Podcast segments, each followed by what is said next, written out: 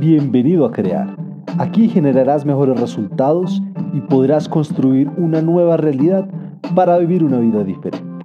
Es un espacio de crecimiento personal y queremos compartirlo contigo. Hola, el día de hoy te traigo un tema que es la resiliencia.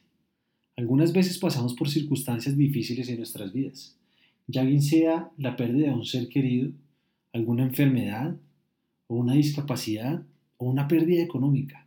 Y es ahí donde entra la palabra resiliencia a tomar protagonismo en nuestras vidas.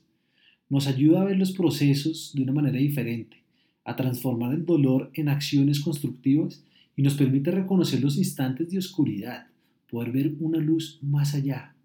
Es donde debemos aceptar y donde debemos tener claro que Dios nos dio un espíritu de libertad, un espíritu de amor, un espíritu positivo, para poder sobrepasar todo obstáculo que tengamos en nuestras vidas.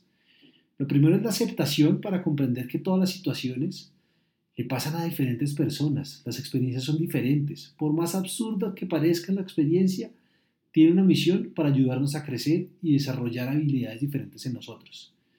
Tenemos que asumir lo que está sucediendo, pero con una mirada mucho más positiva, con algo de grandeza, mirar más allá de los problemas tenemos que tener claro que la responsabilidad es, es muy grande, porque es nuestra vida. No podemos estar culpando a las personas por lo que tenemos o lo que no tenemos.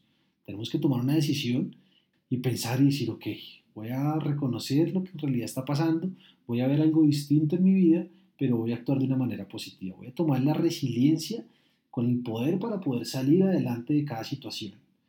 Hagamos que la resiliencia sea nuestra palabra favorita sea una palabra en la cual nos podemos acercar y acobijar a ella y poder salir adelante. Gracias por escucharnos, yo soy Juan David Rubio y te invito a que nos sigas en nuestras redes sociales.